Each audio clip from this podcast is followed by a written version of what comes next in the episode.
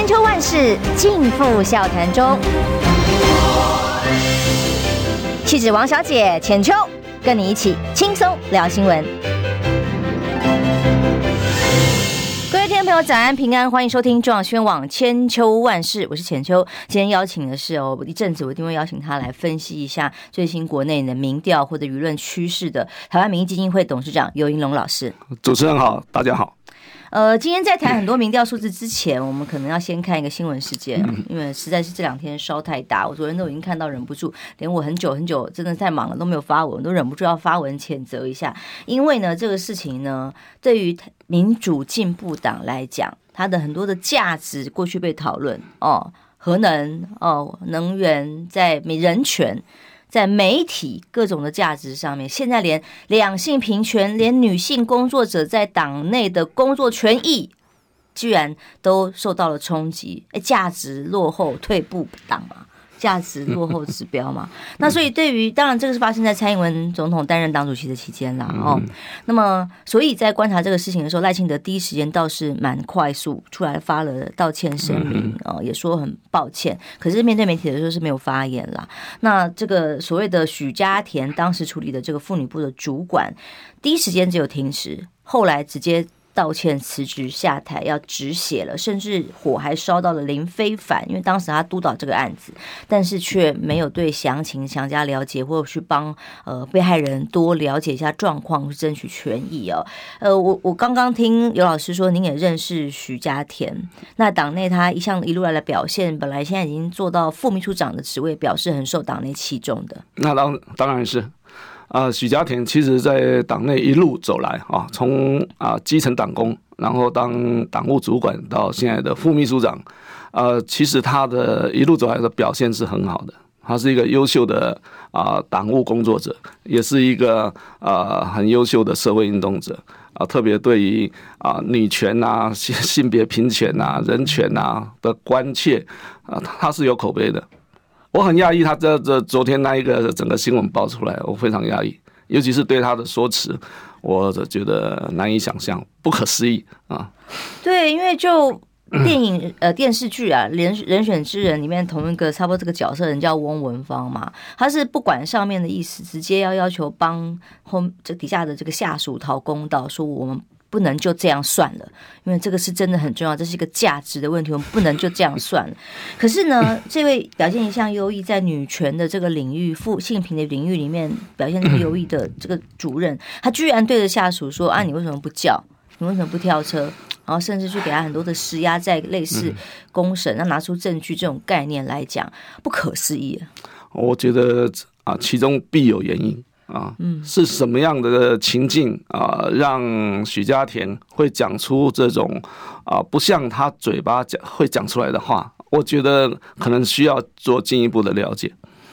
这会不会就是一种权利呢？就是对方真的像刚刚聊到，可能太大咖了。这一位是哇，蔡总统曾经亲自拍了影片，口中的辉哥，哎，哦，很器重。他的 很第一支重要的影片，在大选期间，嗯，通常都是由他来操刀的哟。所以辉哥出代志哦，底下民进党内就没有人敢说话了嘛？这就是民进党难道党内的父权，所谓的沙文主义嘛？我觉得这是一个很好的观察点啊。那其实性骚扰事件在呃各地都会发生啊，在公公部门、私部门，其实这些事情层出不穷了啊。那今天这个在民进党内发生这种事情。然后我相信民进党内这些事情也跟国民党或者民众党一样了啊，内部三不五时会有这些事情了啊，呃，只是没有爆出来而已了啊。那今天好，就民主进步党。啊，标榜 民主进步价值的一个政党内部发生了这样的一件事情，当然就是社会就觉得呃整个哗然嘛。那那你怎么处理的啊？怎么处理成这样呢？啊，如果是处理，看你怎么讲。如果是事情爆发出来之后的处理，嗯，我倒觉得啊，还还算 OK 啦。啊，就是说事情爆发出来之后的二十四小时之内。这个许家田，这个先停止调接受调查，然后接着就是他请辞获准啊，然后呢，党内开始进行一些程序调查，这个相关的事情。那我觉得是这个样子，就是说从呃几个方面去看，你刚特别提到这个呃党内的权力关系这些，我是有很深的感觉。我觉得九零年代的民进党跟九零就九零年代以后的民进党，我讲九零年代是二十世纪的九零年代，那时候民进党是真的是啊一个真正的民主进步的政党，那这个追求的价值也非常的清楚，民主、自由、人权、宪政啊等等等等等等，那甚至台湾独立等等。但是到了啊、呃，民进党执政之后，整个官僚体系越来越大、越来越大的时候，那这个他也开始产生了一个官僚化的这样的一个过程啊。那党工变成不再这么啊。就是公开的表达自己的理想热情，党工变得比较深沉内敛，讲话也经过了很多的思考，然后人与人之间的关系变得会比较关腔关调，比较疏离，呃，比较冷漠。我觉得。呃，所谓权力关系的这个考量，啊、呃，讲白了就是说，哦、呃，辉哥还是这个薛信的导演是可能啊、呃、来头很大了啊，多会了，是让这个啊许家田不敢去碰他，否则以许家田来讲，如果不是辉哥的话，他也许他就不会这样子处理。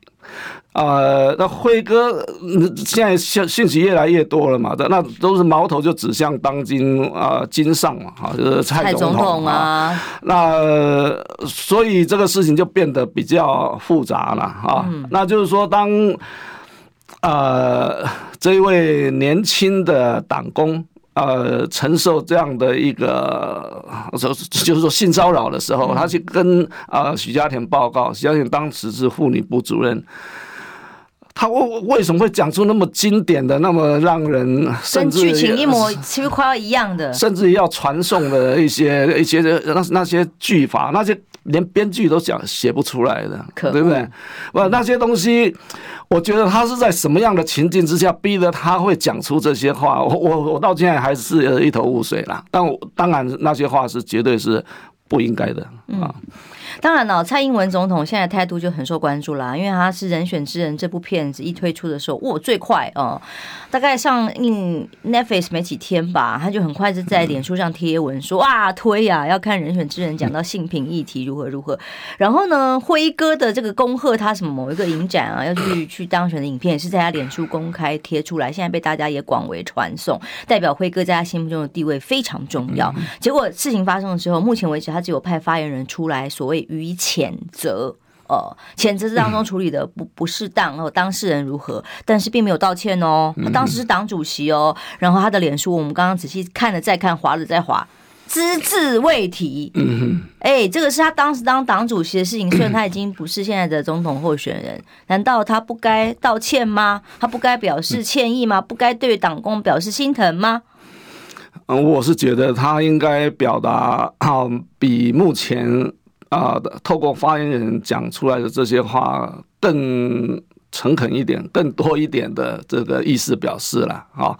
那看起来并没有啊，那个 好像就是 SOP 嘛，你们家的事啊，SOP 啊，就是说好，党啊，府院党面对这样的一个事件，那一定有一个标准作业程序，那做完就完了。反正台湾啊，这个社会政治各方面事件层出不穷，呃，这个新闻恐恐怕支撑不了两天或一天就结束了，对，那就不过我觉得这个事情真的是到目前为止都还是只是 one side story，就还还是只是这一位年轻女性党工的说法而已嘛。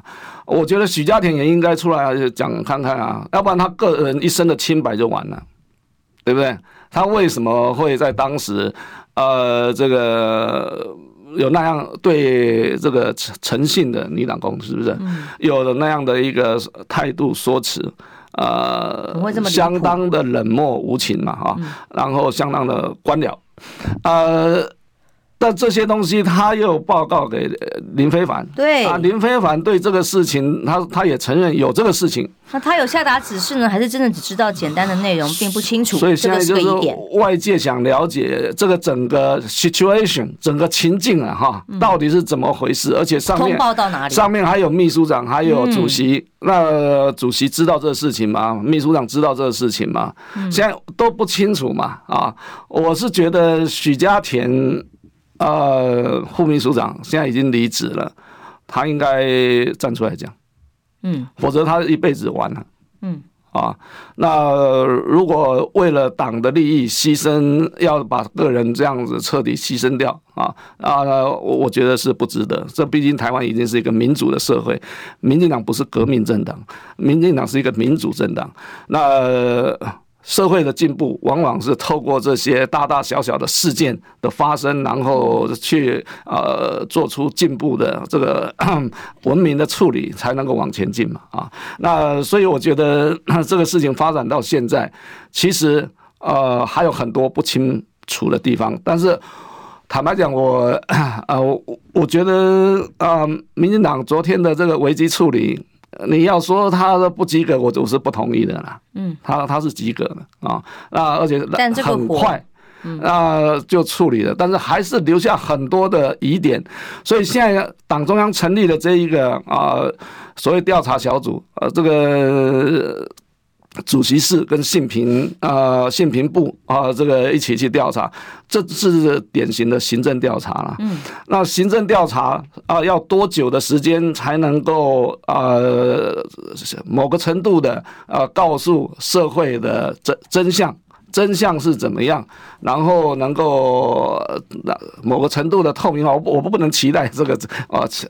百分之百透明化，这一定程度的透明化，让社会能够呃清楚了解这件事情。我觉得民进党呃的危机处理不应该只是停留在昨天而已。民进党昨天处理算快速没有错，但是这个快速的原因在他们自己内部讲出来，就是说，因为他们当天前两天就早就知道这个事情要发生了，那只是。劝不住这个党工还是发文，所以他们早就有心理准备的情况之下，该怎么应应，应该有一套心理准备。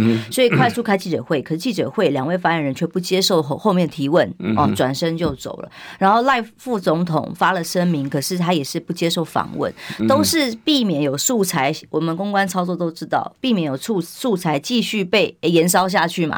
啊，素材为你越少越好，你能够发挥的越少。所以许家田他们不会让他出来讲话。他如果让他出来讲话的话，不就有更多的 story 可以被拼凑吗？他们就想要止血 嘛，但问题是止得了血嘛？因为这个是很基本的价值的问题。这样烧下去，而当事人之外，是会质疑到整个政党。因为现在有包括党内有人说要林飞帆。要不要要不要退选啊？哦，包括呃，另外一位李正浩啊，他里面有性平的议题。虽然他自己说这个官司已经还他清白，但显然显然是民进党其他竞争者不满嘛。哦他有这个性平的议题，他还能选吗？他要知所进退啊！这种延烧下去，包括当党内烧到蔡总统的少，但蔡总统不是也是很关键吗？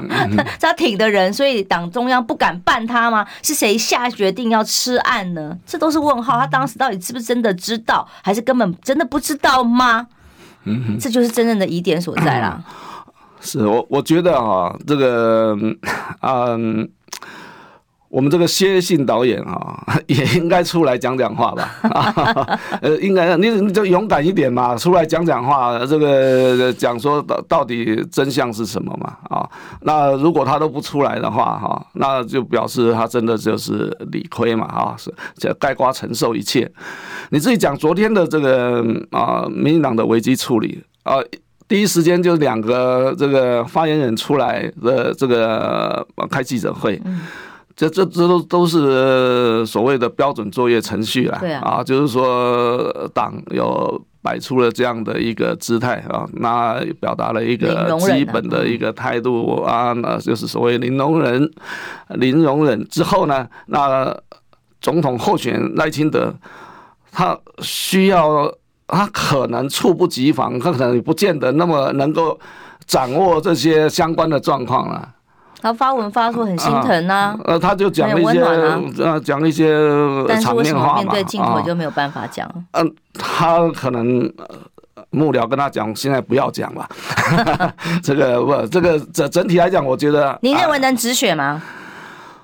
什么止血？我觉得到目前为止，当然不会过了哈，不会就这样子过了。这个。这种议题哈，是对在野党来讲也是从天上掉下来的啦。哦，这个说这个不是拿到枪了，这是拿到这个机关枪，拿到这个嗯海马斯哈，那当然要猛轰一下这个民进党。但我觉得真正的重要的就是说，这个事情究竟能够带给这个。各政党或者台湾的社会啊，什么样的一个反省跟检讨啦？那我觉得在事实还没有完全揭露啊这个情况底下，根据目前有限的这些讯息，实在嗯没没办法，就是说做出一个非常。公正的一个判断呐。嗯，我只有一个重点啦，就是真的不要再去检讨被害人了。被害人他有勇气站出来讲这些话，已经是真的很不容易哦。然后再来就是不分颜色，应该要支持被害人啊，不是用颜色来分，而是价值。这是个检讨价值的问题。如果民党的价值沉沦到连性平这么基本的概念，创党价值之一哇，妇女部是很重要的，都已经被背弃丢掉，为了权力可以放弃的话，那民进党还剩下什么？我们待会来请老师来跟我们调民调。而这个事情到底对民调民意支持冲击会有多少或多久？当然，总统大选还有一段时间，我们还是有待观察。休息一下，马上回来。我关心国事，爸爸妈妈的暑假作业，更关心健康事。我是赵少康，推荐每天中午十二点在中广流行网、新闻网联播的《听医生的话》。我们邀请到的都是国内数一数二的医疗权威，给你一个小时满满的医疗资讯，让你健康一把抓。除了收听以外，还要到 YouTube 频道上订阅 I Care 爱健康，按赞、订阅、开启小铃铛，爱健康三支箭，一件不能少。千秋万世尽付笑谈中，气质王小姐浅秋，跟你一起轻松聊新闻。十点到八点二十四分，欢迎回来中广宣网千秋万世。今天邀请台湾民基金会董事长尤一龙老师。嗯，大家好。呃，昨天有一个新的民调是 TVBS 针对于蔡英文总统的满意度，那么满意度施政三年，等于是最后一年的任期了哦。有百分之三十九民众表示满意而已，四成八不满意。而我觉得观察比较有趣的是说，哎，他在调查赖清德满赖清德的满意度的时候，在施政这个方面的满意度却是跟。蔡英文的他的满意度是四成一嘛，哈，是高于蔡英文总统。哎，似乎对施政满意度的不满的部分是跟赖清德有切割的哦。那当然，过去在台民基金会的民调里面，我们看到，呃，五二零前夕嘛，五二零左右那个时候调查出来的是对蔡总统满意度是将近五成哦。那无论如何，现在看下来，这三位候选人都已经抵定在。这个现在二零二四大选前进的过程当中，诶，赖清德如果有办法跟蔡英文过去施政包袱切割的话，哦，切割开当然对他比较有利啊。那是不可能的事情，这怎么切割呢？这个最后一年，其实蔡政府啊，就是说以总统为核心的这一个政府的所有的表现，好或不好。这个都是啊，赖清德呃盖瓜承受的嘛，呃，坏的盖瓜承受，好的他也盖瓜承受啊。啊，所以不可能说是呃一切为二，这个你走你的呃独木桥，我走我的阳关道，不可能的事情嘛。你看核能政策，赖清德刚讲完，党中央发言人立刻出来，哦，府跟党哦，总统府也赶快澄清，哦，那不是民党的非反核没有变。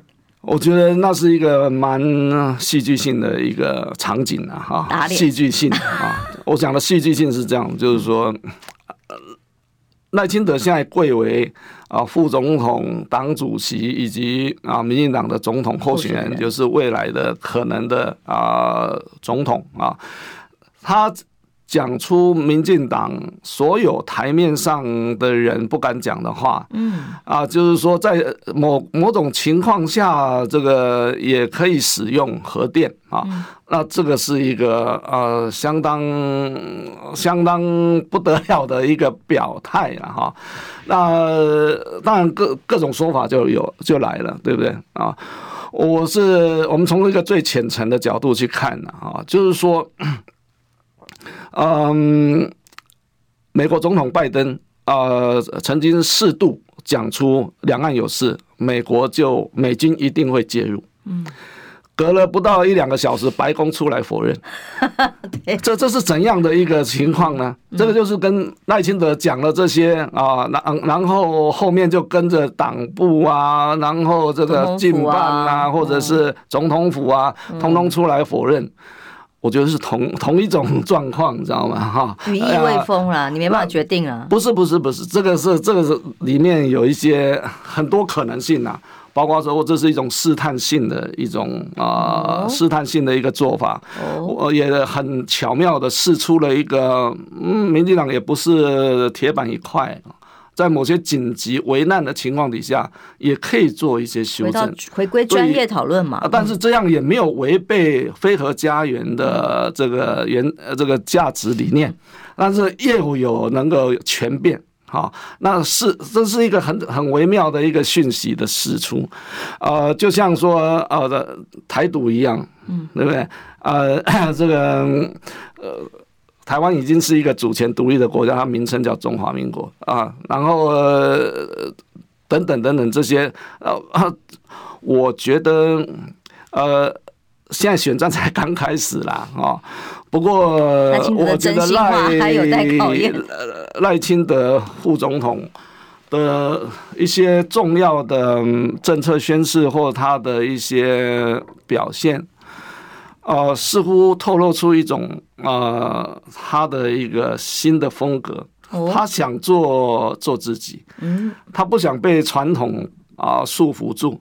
那他试图从传统里面这个挣脱出来，然后但又小心翼翼的表达出他的内心的想念。心来为，我觉得这是很有趣的部分。嗯，想做自己很难哦，现在。呃，想做自己，或者是想做自己，就是说哈，过去都是蔡英文做主嘛。当然，蔡英文说什么就像什么，他就也没有第二句话。啊，这你有没有看到这个最近一次总统府的这个七周年记者会？嗯，我那时候看到那个场景，我觉得蛮讶异的。下面是听训呢，我全程看完了，不是听训，我就觉得这真的是很典型的婆媳关系呀。这个就是啊，婆婆在教训媳妇一样啊。哎，你你不要回答啊，这个问题我来回答。啊，人家记者我提问一个问题，说这个国家领导人的特质，我不晓得之间有没有套好招了。不过，呃，这个我们这个 蔡总统。我很罕见的，他讲了一套，哎呦，五个五项特质，他讲起来朗朗上口，显然是有备而来。然后结论说，那他这个记者又问，那这个赖总统啊，那么赖副总统有没有这些特质？他他支支吾吾，最后说还有啦，有啦，有啦，这个大概跟新不会关系了哈。就是说你自己要学习的，我要讲就是说，这没办法教，这个要自己学的啊。他这样还补了一句呢。什么？对呀，讲那什么话？我跟你讲啊。美国总统的七门课是一本非常出名的书，对不对？就写历届美国总统怎么样当总统啊，应该要怎么当啊，等等等等。总统当然可以学啊，什么事情都可以学，总统也可以学啊。怎么做总统不能学呢？好，这个岔开的话题了啊。不过我要讲就是说，以上对下的教训，对一个 啊，很可能成为下一任总统的人，他当然希望走出一条自己的路嘛。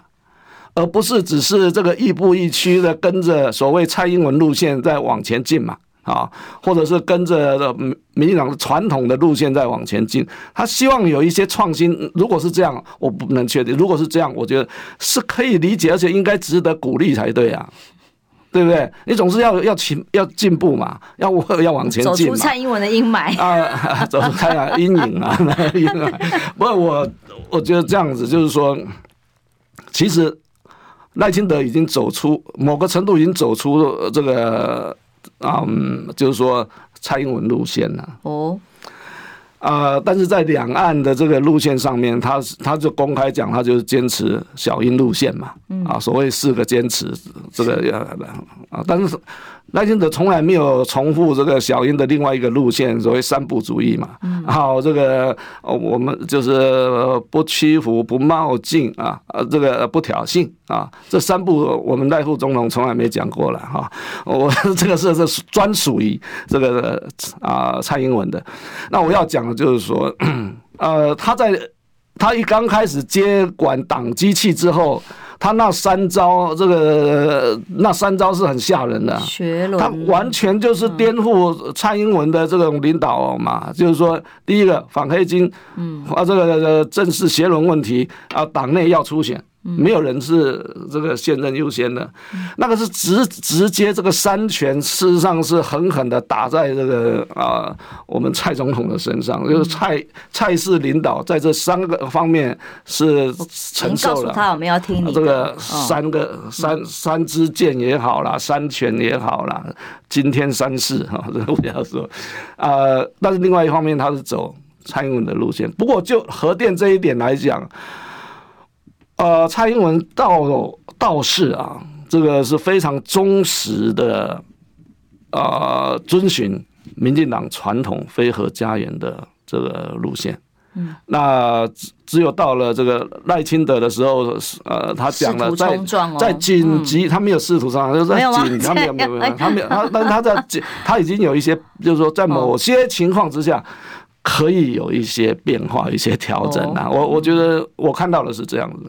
哦，好，所以这一次，呃，当然我我不知道这个可能性如何，因为是彭文正在我们节目上他爆料，他说他为他的爆料负责，他说，所以呢，为了要冲撞出蔡英文以外的一片天，包括在美国取得信任这件事情上，所以呢，游锡堃前阵子低调的访美哦，还传出来说蔡英文不开心呐、哦，等等，这个行程里有可能是去帮呃赖清德表达他的看法，跟美方建立互信关系，你觉得这种可能性高吗？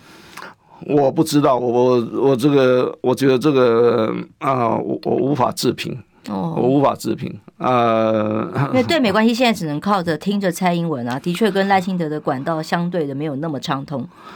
嗯。能够代表政府的就是蔡总统嘛？蔡英文是总统，他是国家主权的化身，他是宪政体制的中心嘛？他是最高领导人，要谈啊台美关系，当然就是蔡英文嘛。啊，其他人去会让他不开心，呃，就是也有可能啊，因为他如果什么都要管啊，那。那就问媳妇就好了。婆媳关系，媳妇问问看，那这个婆婆关照的事情多的时候，那是什么样的处境啊？呃，我觉得蔡总统在某些这种重要的细节上面，他会很在意啦。所以大小姐嘛，尤院长，我不晓得尤院长去美国做了什么事情呢？我不过我觉得以尤院长的这种 非常沉稳的政治风格，他大概也不会做出什么让人很压抑的事情吧。哦，所以小媳妇现在能不能走出 另外一片婆婆所控管的天空？现在已经是不大受不不大受婆婆喜爱了哈，但是婆婆还是在掌控当中。你想想看，这场选战。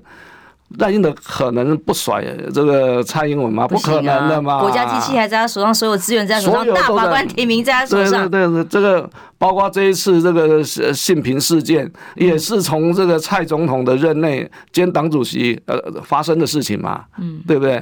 呃，所以某个角度来讲，这个这个赖清德目前呃，其实其实处境也是啊，有就是有点。怎么说？艰难吗？若你华裔港湾啊，华裔港湾啊，就是说你要你当扮演这个角色，你就进厨房，你就只能够忍受厨房的热嘛，脏嘛。这个热跟脏可能包含呃很多的面向。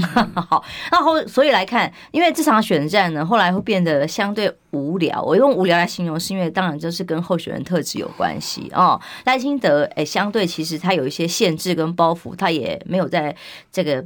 发言上面有太多很 surprise，其实可能已经是最 surprise。到大学去演讲已经最特最有意惊喜的地方了。但在其他地方的发言呢，相对稳健嘛，哦，那侯友宜相对呃，因为写后花做代志的风格也相对的比较平稳嘛，哦，所以就新闻上比较无聊哦。还好最近郭台铭先生出来，呃，在金门那一趟，让整个。大家讨论政事的时候开心一点，我觉得啦，就是喜剧的心情来看待跟柯文哲的互动。哎，可是，在民调数字的变化上面，最近也的确侯友谊，呃，不管在民美丽岛民调或者是其他各家的民调里面有下滑的趋势哦。这跟这个，当然他最近他有戴起眼镜要。开始要冲的那个气势出来，您怎么看？因为我看那脸书上形容说侯友谊这个叫做是第二次猛男。你刚刚讲无趣啊，二零二四总统大选到现在为止有有点无趣了哈啊，很 boring。我那你直直接就提赖清德，我有点讶异。我觉得 boring 的根源是侯友谊。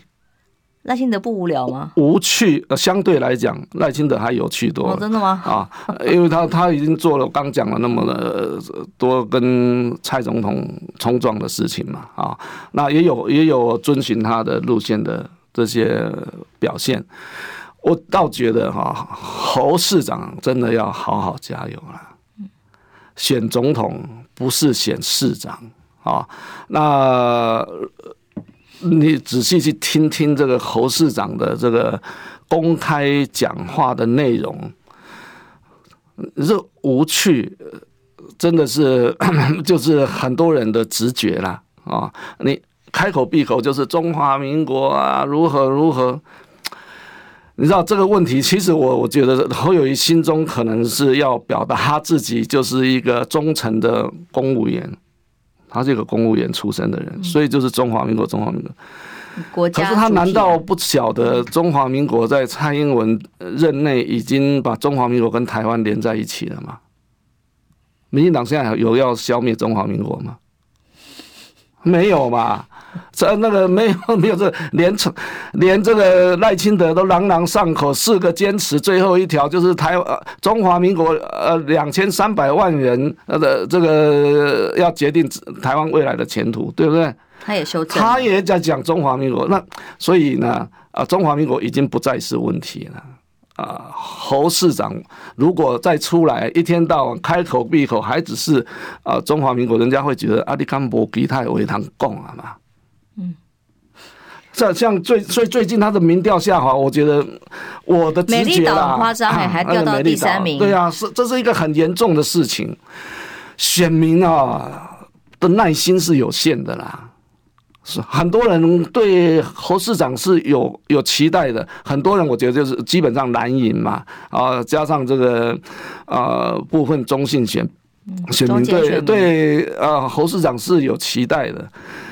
可是，呃，这个他们也很期待听到一些 侯市长讲了一些，呃，他们是呃觉得很棒的一些话啊。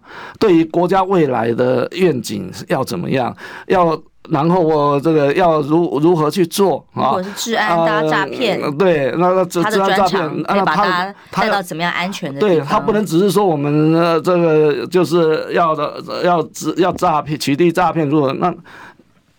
如果今天他能够讲说，我有本事，诈骗集团事情，我侯友谊有办法，我要怎么做？哒哒哒哒哒，哈，呃，三点也好，五点也好，七点也好，讲出民进党现在的困境。民进党就是一天到晚就要搞，我要打诈打诈，表示民进党政府知道了打诈的是重要性，有它的重要性，是人民的痛苦啊。那可是具体做法是什么？呃，不，其实一般民众也不清不楚啦啊。那这个网络的犯罪这么泛滥，那怎么样去处理网络的问题？搞了一个数位发展部，看起来也好像是呃一点效果都没有。那呃，那个其实网络犯罪这个很多也是涉涉及到警政的问题啦啊。刑事局就是专门在负责这些事情的嘛啊。那理论上讲，侯友谊当过刑事局局长，这些事情。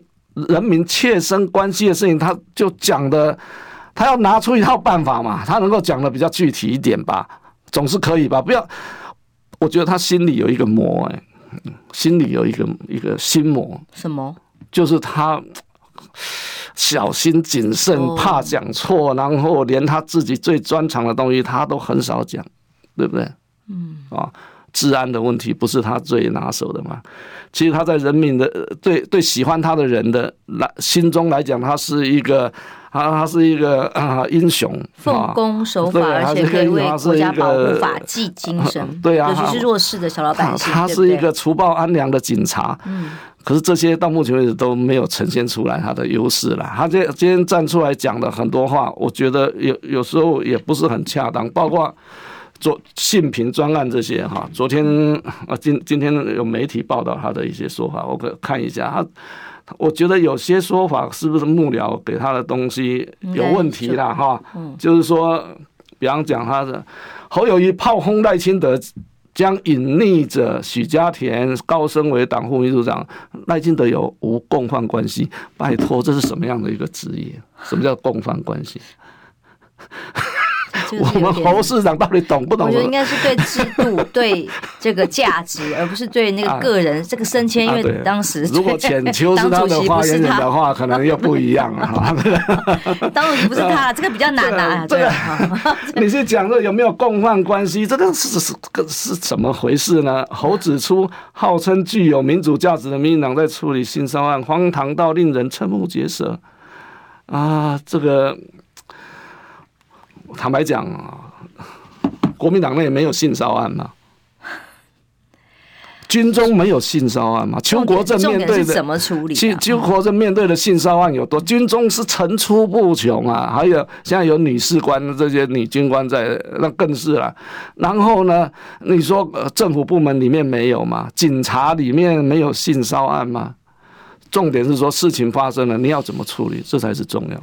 对啦，尤其是因为发生在。主张两性平权这么的为色彩鲜明的妇女部的时候，才会这么的尴尬哦。好，让这个问题看看真的后续到底影响多大，还是一样的结论，再来观察。待会儿下一集我们来谈谈郭科了哦，这两个最近大家谈起来最有效益的新闻。哎，现在发展的比较特别，就是说，比方说，呃，郭办的幕僚一直强调说，其实他根本没有讲过山明海誓，但郭本人怎么说呢？说。奥贝吉啊，昨天讲的我忘记了。那双方显然也还没有真的达成什么共识。但外界对他们的期待，或是对他们的看法，可能会有什么？你知道台湾基层有一句话吗？他讲说哈，张梅这三名海誓，金梅无用歹势。对，因为就是我们把它当趣闻来看哦，因为真的是最近政坛里面相对有趣的一个新闻话题。我们休息一下，马上回来。听不够吗？快上各大 Podcast 平台搜寻中广新闻网新闻，还有精彩节目都准时推送给您，带您听不一样的新闻。中广新闻，千秋万世尽付笑谈中。气质王小姐浅秋，跟你一起轻松聊新闻。来千秋万世，刚刚线上有听众朋友很幽默，他说两个男人跑到金门海边去看海，害得他女朋友跟他说：“那我也要要求他去跟他一起去金门海边山盟海誓，要不然人家跟他扯了。”也不知道是开玩笑还是真的啦，但的确那画面是浪漫的啊，我自己是觉得喷饭了啊！啊，谢谢乔福给我们的抖内，刚刚一直忘了谢谢你哦。所以无论如何，这个郭柯在这个场合之后，哦、互相又有一些幕僚的这个不同步啦哦，柯办就说。说他们被突袭啊，带着自媒体就突然冲过来了，我们也没先约好啊。那郭办就说，其实他根本是当时也没有讲什么山明山盟海誓啊，什么都只是在谈一些他想要谈的经济议题什么什么。但两个人就肩靠着肩看着海，那个是 呃很有趣，那个标题叫做什么？刻在我心上的名字。然后把柯跟郭都放进去的那个梗图太有趣了。但这两个人的合作，如果真的有可能的话，对于接下来的二零二四又会产生什么影响？这很有趣的话题哈。那柯郭两个人坐在金门海边哈，遥望厦门。两小无猜哈，那种感觉真是蛮经典的啊！就是说，甚至可以有一 有一点，我觉得有话题性啊，有话题性。呃，我最近看到他们这些表现，我用这个一路玩到挂这个电影哈来这个比喻哈。我我我这这这里我要特别呃做一个说明，一路玩到挂的意思不是不是说这个嗯。就就就是玩玩玩玩玩啊，不是这样的。呃，一路玩到挂是一个美国的电影，对，它叫 Bucket List。嗯，Bucket List 里面主要的一个呃 idea 就是说，啊、呃，你在死前你最想做的事情是什么？对，你死前你你非做不可是哪些？人生最重要的是遗憾。那、呃、每个人都有嘛，不同的人不同的 Bucket List。那我为什么用 bucket list？我就这个这两个人要选总统嘛，显然选总统是他们的 bucket list 上面，所以就是说，呃，那我我中文换成一路玩到挂，我觉得也很好。就是说你要做的，比方说十件事情，你死之前十件事情，然后你一定要做完，那你就很忙了嘛。所以就说当然就一路玩到挂哈。那如果总统是其中一项。所以我我觉得这里面就有很多的呃想象空间了哈。那郭柯佩呃科锅配还看怎么合？我现在的看法是这样子啊，所有的根源都起于这个国民党的啊党内啊内初选或内征召啊，那这些 类类似的内出血啊。那就是说，因为这个过程程序到最后啊，这个有人不服气嘛，有人就吞不下去，就是郭台铭吞不下去，郭正也吞不下去。祝福啊，他是后来发现情况不对了，他祝福可能也觉得自己上当啊，所以在这种情况底下，他当然火大啊，火大他就就就是目前这个样子嘛啊。那他的动向是怎样？他也可能很呃就。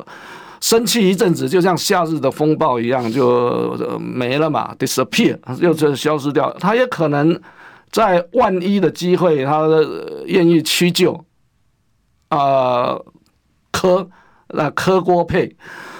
百分之零点零零一的机会，或者这个机会是不是存在？我坦白讲哈，这个当事人出来讲，像柯文哲出来讲啊，不啦，没有啦，或者是郭办啦，没有啊，怎样哈？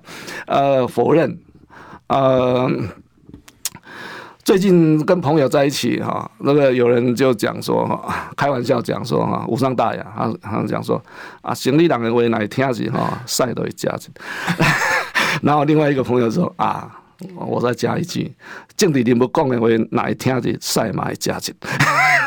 就是说，就是说这些啊，政治人物有他们的一些风格了哈，但是客观的形式是存在的。嗯，对不对？那现在侯友宜的一路往下，那个是大到让我都讶异的程度了啊！你说他本来三十八点九趴，以我当时十二月台湾民意基金会所做的调查，三十八点九趴，十八趴那个是美丽岛电子报做的，能想象吗？短短半年，这个流失二十个百分点，哇！那这个是。这个总统选举史上从来没发生过的事情。当年的宋楚瑜，呃，在一九九九年三月到七月，都也在四成左右的支持度。他一路战到最后，新票案啊，五栋房屋这个案啊，然后等等等等，一路受到这个呃国民党跟民进党的夹击，到最后。他还是第二，所以你看他挺的那个有他有多强哈？那如果这个呃宋楚这个侯友谊是如此的经不起打哈，如此的这个一下就被摧枯拉朽，那那这个 这这个是很难想象的事情。不过这个事情哦，你也不能讲说美丽岛电子报是作假的嘛。是不是？而且还刚参加完五子家办的造势完，就就这一点来讲，所做的民调，对，就这一点来讲，好像又加重了他的民调的可信度。就是说，你当事人帮他办了这一个造势活动，对不对？五二零一场，的表现五二七又在高雄，对不对？所以显示他们之间有一些善意嘛，应该是这样讲嘛。啊，说有善意又得出的结果又是这样，那表示这个民调哎呦，真提高了他的可信度哦。好，那如果是真的是这样十八趴，那接下来呢？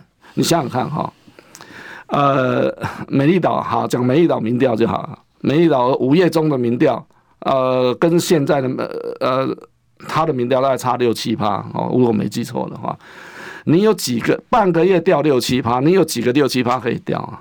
十八趴，你再掉掉一次六七趴，你就已经快到个位数了，那么可怜？那所以这个本身啊，侯振颖自己要有这种危机意识啦。这个事情的确是在发生。如果是这样的话，那到底问题出在哪里？嗯，对不对？问题出在哪里？哎，对手没有什么改变呢、啊。你比较之下，你就会发现，其实超所谓弯道超车，这个柯文哲弯道超弯，柯文哲没有弯道超车了，是侯友谊自己断崖式的下跌，就像一一啊一直断线的风筝一样。从很高地方，然后就就就下来，其中必有缘故。当然，呃，一般关心这个台湾政治的人就想说啊，这很明显嘛，就是国民党内乱啊，这个郭台铭呃在生气啊，然后导致这个深蓝深蓝出走啊，啊、所以就就变成这样啊，是这样而已嘛。我我我我坐站在一个比较客观的角度去观察整个选情的发展。我会觉得，除了这些蓝营内部的纷扰之外，还有别的因素。这个因素就是，作为一个总统候选人，侯友宜他本身的表现是不是啊、已经让啊、原来的支持者啊、失望？有越来越多的人已经啊、呃、对他甚至开始绝望。那如果是这样，他的代志大掉，该该怎么去处理？其实这个这个我是很严重的一个问题啊，千秋。所以这个啊、呃，国民党好空有一个二零二二年这个地方选举大胜之后的大好形势，形势一片大好，呃，搞到这现在总统候选人的支持度只有十八趴。可是这个是跟他之前这个超高民调成为一个非常大的反差哎。这不是只有反差而已，而是就是绝对的数字来讲，十八趴。很可怕，你不觉得这是一个问题吗？嗯，对，怎么会这么短的时间？他是刚刚被征召出来。那你现在讲柯文哲好了，柯文哲，你说他犯了什么错也没有哎、欸？谁？侯侯友宜？有有有有，就是他的表现，哦、就是对各种重大政策的这种啊、呃，他的表态啊，呃，两岸关系啊，外交啊，这个国防什么东西，很多人说不是什么重大事件，而是 说他论述的，就是说到位，没有到。大家期待的样子。你看五二零的群众造势看起来并没有，他并没有获得什么好处啊。嗯，你知道侯友谊最大的啊、呃，如果说想象中他有一个很大的优点，就是说他跟群众接触会大大加分。五二零的吴子嘉帮他办那一场下来之后，到现在反而是民调显著的下滑。他这个表示说他的魅力啊、呃，这种群众魅力出了问题啊。嗯。会不会？我不知道，我这这打一个 question mark 啦。以他以柯文哲来讲，柯文哲现在心情很轻松啊，他是因为他是这是第三嘛，第三的话他就什么话都都对都讲，而且他现在我的观察，他比他之前的任何时刻。都更有自信，要讲一些话，然后一些连啊、呃、这个学术专有名词哈，他过去也不熟悉的，他现在也拿出来讲，说台湾需要公民民主主义。老师他现在没有了公职，专心全心就准备这些东西啊。我讲，其实这是一种进化了，一种进步，政治人物也在进化了哈。那他 他会在，他也很有自信的去批判民进党。啊，然后他比较少不，那也也批评国民党啊，国民党是个烂党，那个民进党这个啊做了所多少坏事，然后他现在就是好像左右开弓，好像清流哦，打起来这个很轻松啊哈，然后反正这个这个如果心里没有什么负担的话哈。不不会想那么多的话，他讲出来的话就会有新闻嘛啊！想象出来的话，这个 这个呃这个这这种话哈，就是说自私的语言，就是侯友谊自私语言太多了啦。那新闻怎么会对你有兴趣呢？所以你认为柯现在正在展现一个在趋势上面越来越不可忽视的影响力。我讲一个重点，柯文哲能够。啊、呃，南瓜这个五十岁以下四成的支持者，这是不是一件容易的事情？但他的最大的弱点是五十岁以上，他只只能够拿到五趴左右的，呃，就是说百分之二十的支持度。我跟你讲，美感是在这里。啊、呃，柯文哲他如果没办法克服五十岁以上的长辈的对他的这个怀疑，呃，这这就支持的话，如果他不能争取那个支持，他就是五十岁以下，就算他拿到五成也是不能当选。时间到，谢谢尤老师。